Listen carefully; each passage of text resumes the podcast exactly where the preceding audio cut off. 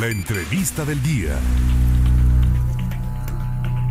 El resultado definitivo de la elección a gobernador estará ahora en manos de magistrados del Tribunal Federal Electoral del Poder Judicial de la Federación.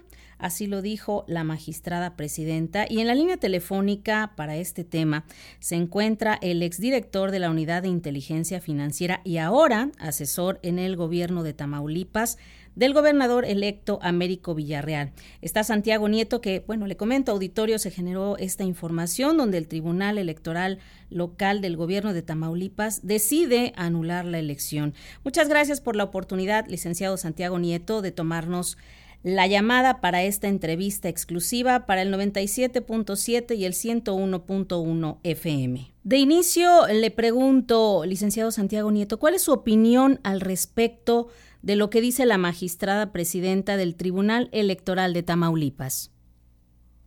Bueno, yo creo que eh, las magistradas y los magistrados hablan por sus sentencias no deben tener ningún tipo de posicionamiento político, mucho menos que denote eh, ausencia absoluta de imparcialidad, como es el caso de la presidenta del Tribunal Electoral de Tamaulipas.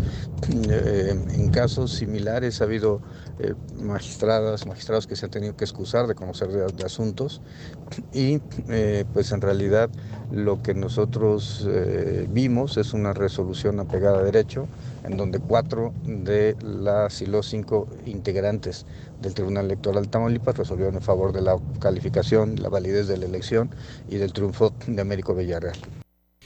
¿Van a impugnar la decisión?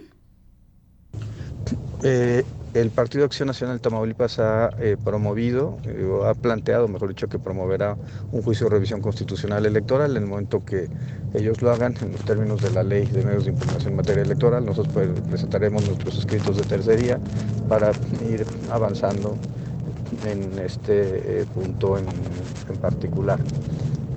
y poder presentar nuestros argumentos ante la Sala Superior del Tribunal Electoral, que tiene como fecha límite de decisión el día, eh, el último día de, septiembre de este año, porque el primero de octubre es la fecha constitucionalmente señalada para la renovación de gobiernos en Tamaulipas.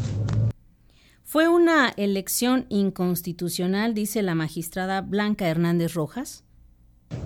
La elección ya ha sido, así ha sido determinado por el Instituto Electoral de Tamaulipas eh, por el Instituto Nacional Electoral en términos de, fiscalización de los recursos de los partidos políticos y por el Tribunal Electoral de Tamaulipas como una elección perfectamente válida y constitucional. Licenciado Santiago Nieto, ¿podría haber entonces elecciones nuevamente en Tamaulipas? Eh, y, por, atendiendo a los precedentes que tiene el Tribunal Electoral, considero que es poco viable que pudiera eh, generarse una nulidad de la elección en virtud de que la constitución es muy clara. Para que se pueda anular una elección tiene que haber una diferencia menor al 5% de la votación entre el primero y el segundo lugar. Y en el caso particular de la elección de Tamaulipas, el candidato Américo Villarreal ganó con 6.2% de eh, los eh, votos. Por tanto, no es posible que se anule esa elección. Fiscalía de Campeche está buscando que el Congreso de la Unión eh, otorgue el desafuero a Alito. Eh, yo eh, respeto a la gobernadora Laida Sansores y al fiscal eh, Renato Sales. Creo que se han encontrado elementos suficientes. Su obligación es solicitar ante la Cámara de Diputados la declaración de procedencia del diputado Moreno y debemos esperar a que venga una decisión en ese sentido por parte de la instancia eh, competente, que será la sección instructora de la Cámara de Diputados y Diputadas, y después el propio Pleno.